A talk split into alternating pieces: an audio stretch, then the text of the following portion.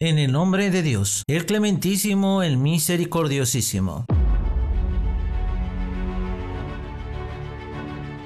Estimada audiencia, bienvenidos a Segundo Paso. En el presente programa estaremos hablando acerca de las drogas y el revanchismo geopolítico norteamericano contra el continente americano. El tío Sam desempolva el peón de la DEA para Latinoamérica. Estados Unidos, aquel país que juega a ser superhéroe del mundo, hoy por hoy vio que sus tentáculos han quedado cortos al no poder actuar directamente en distintos lugares del mundo y en distintas situaciones. Por ejemplo, vemos que el conflicto bélico entre Rusia y Ucrania, Estados Unidos y Europa prácticamente se refugiaron tras la frontera ucraniana y sacaron como escudo las sanciones nefastas, que tienen como una carta bajo la manga, para poder participar así y ver qué provecho le sacan a este conflicto, ya que la economía americana está sumida en una inflación histórica y ni qué decir de los europeos que se les ha acabado el dinero del saqueo realizado a América Latina y el África y hoy empiezan a ver su triste realidad. Ahora Estados Unidos, al ver que no tiene el poder bélico como pregonaba y al verse aún débil en los escenarios internacionales para hacer frente a los pueblos de la resistencia como Rusia, China, Irán, entre muchos otros, que sin miedo frenaron las subversivas intenciones americanas, nuevamente el tío Sam con binoculares, ha observado el tablero geopolítico y usa un viejo peón empolvado llamado DEA para poder tomar ventaja en el continente americano que con el pasar del tiempo va jugando un rol fundamental a nivel geopolítico. Por ello nuevamente pone sobre la mesa el tema del narcotráfico y su lucha contra las drogas, de las cuales el país de barras y estrellas es el mayor consumidor, pero el cual niega rotundamente y se pinta una aureola en la cabeza. Es así que la DEA, el viejo peón yankee, ha desempolvado el uniforme para embarcarse por puntos estratégicos de América Latina como Colombia, Venezuela, Nicaragua, Honduras, Perú, entre muchos otros países a los cuales tienen la mira, como ser Bolivia, país que expulsó al peón americano por su subversiva tarea en el país altiplánico. Después de esta siesta que se ha tomado la DEA, la misión clara emitida por el gobierno de Estados Unidos es tomar el revanchismo político. Al hablar de revanchismo nos referimos a que Estados Unidos, tras observar que varios países de las Naciones Unidas han apoyado a Rusia en el conflicto que se va desarrollando en Ucrania o se han abstenido de realizar una votación en contra de Rusia, los ha puesto en una nueva lista del mal, por llamarlo así, y debe frenar a estos países y líderes que no están a favor o no son serviles al tío Sam. Aferrándose a la ley Harrison de 1914, que tiene como orden principal capturar a las cabezas del narcotráfico que proveen de drogas a Norteamérica, piensa nuevamente entrar con fuerza en América Latina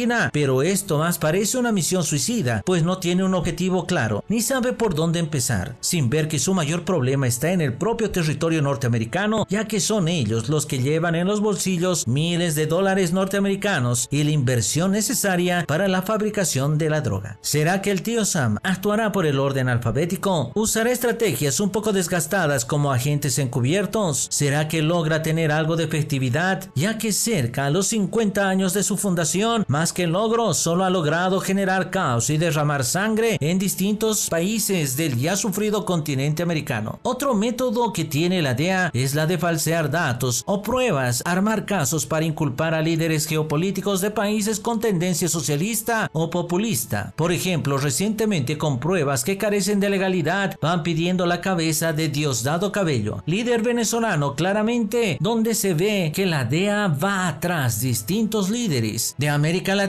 por ejemplo, van en busca de Evo Morales, al cual tratan de encontrar nexos con el narcotráfico, tras encontrar supuestos nexos con el narcotráfico del ex coronel Maximiliano Dávila, al que lo llaman el zar antidrogas. Sin ofrecer pruebas claras, van pidiendo la extradición del coronel y poco a poco van poniendo precio a la cabeza del líder indígena boliviano. Pero algo que aún no vio u omite la DEA es que el gobierno boliviano ya detuvo a Dávila por enriquecimiento ilícito y corrupción. Además que la lucha antidrogas de Bolivia sin el peón americano ha sido más efectivo desde su salida hace años atrás. El tema es claro, la guerra contra las drogas en cualquier parte de América y el mundo ha fracasado pues ha perdido el rumbo y se ha transformado en un referente de presión política. Además que el principal acusador como Estados Unidos es el mayor inversor y consumidor de la droga de alta calidad y hasta ahora no propone una salida alternativa al narcotráfico que se ha fortalecido por las necesidades que surgen de sociedades que son mayormente pobres por la política exterior y el capitalismo arrollador de Estados Unidos. La supuesta lucha a las drogas es un discurso desgastado que genera conflictos y es una lucha desigual sin pensar en las reformas necesarias para hacer efectiva una lucha directa al narcotráfico. Para recordar está la cumbre de Cartagena del año 2012, donde varios mandatarios afirmaron que el narcotráfico se salió de control, que tal vez en los años 70 era algo manejable y que se hubiera logrado erradicar este problema, pero que en pleno siglo XXI es algo incontrolable. El narcotráfico ha generado una crisis sin precedentes en México, Centroamérica y Sudamérica, fortaleciendo a pandillas como la Mara Salvatrucha o a los carteles de la mafia mexicana que tanto admira Netflix y Hollywood, o ha enamorado a los ojos de los más necesitados que al ver dinero fácil caen seducidos. Esa gente pobre que le cuesta mantener a una familia por diversos factores, dejando como resultado un aproximado de 100.000 ejecuciones relacionadas al narcotráfico y miles de arrestos por tráfico de drogas, elaboración de pasta base, en fin. El peón americano, la DEA, que fue creado en 1973 con el objetivo de luchar contra las drogas en el ámbito de distribución, suministro y consumo de estupefacientes y tras una inversión multimillonaria simplemente ha sido una creación fallida llena de altibajos con más de 5.000 agentes especiales, distintas oficinas en más de 60 países que ha estado inmersa en miles de polémicas como espionaje a gobiernos, generación de movimientos subversivos, pero que según Gil Kerlikowske, exdirector de la Oficina de la Política Nacional para el Control de Drogas de Estados Unidos, quien declaró en 2010 que la guerra contra las drogas desde una perspectiva amplia no ha tenido éxito después de 40 años. Al hablar de polémicas de la DEA, están, por ejemplo, de aquellos agentes especiales en Colombia que realizaron una fiesta con prostitutas que fueron enviadas por narcotraficantes, a los cuales supuestamente la DEA debía combatir. Además, estos agentes recibieron dinero y muchos otros lujos más. En Honduras, agentes de la DEA dentro de un operativo antidrogas quitaron la vida de cuatro personas inocentes en una embarcación. Estas vidas eran de dos mujeres y un menor de edad de 14 años. Este asesinato a sangre fría, a pesar de que los agentes justificaron y testificaron que el acto fue realizado en defensa propia, resultó ser lo contrario. Estas y otras historias como las de la captura del Chapo Guzmán, mezcladas con torturas, secuestros, arrestos, violaciones, asesinatos masivos, selectivos, son la clara realidad de una típica agencia norteamericana que cumple a rajatabla la verdadera democracia yankee. El analista de seguridad regional de la oficina en Washington sobre asuntos latinoamericanos, Adam Isaacson, mencionó en una oportunidad al medio de comunicación BBC que la estrategia de represión y combate aplicada por los distintos gobiernos de Estados Unidos no ha logrado hacer mella en el comercio de las drogas ni disminuir el deseo de los estadounidenses o europeos en consumirlas. Bolivia en 2018 expulsó la DEA por su ineficaz lucha contra el narcotráfico y hoy la lucha del país altiplánico ha mejorado mucho, siendo reconocido este trabajo por la ONU, indicando que las políticas impulsadas por el gobierno boliviano debían ser un claro ejemplo para los demás países en la región. A pesar de ello, Estados Unidos ya tiene en la mira a algunos líderes de Bolivia y a pesar de los arduos esfuerzos en la lucha contra el narcotráfico, el gobierno yanqui ha emitido un informe sesgado e incongruente sobre el crecimiento del narcotráfico en Bolivia. Varias ONGs y gobiernos del mundo reafirman que el plan norteamericano no tiene pies ni cabeza y simplemente generó un caos sin precedentes en cuanto al desplazamiento de población y también a la destrucción del medio ambiente. Estados Unidos no puede sentirse ni feliz con lo hecho en Colombia, pues aún no hay un resultado claro en el país cafetero, que ha vivido años muy complicados por este mal llamado DEA y el narcotráfico, pero que al final del túnel está por encontrar una salida en estas nuevas elecciones presidenciales, las cuales traen la esperanza de acabar con las bases americanas. En Colombia, ya sea que la DEA corte rutas en México, Centroamérica u otros lugares, siempre surgirán unos nuevos. El narcotráfico ha cambiado de rumbo, de modus operandi, convirtiéndose en un camaleón que puede estar presente en cualquier rincón del mundo y siendo aún la taza de café de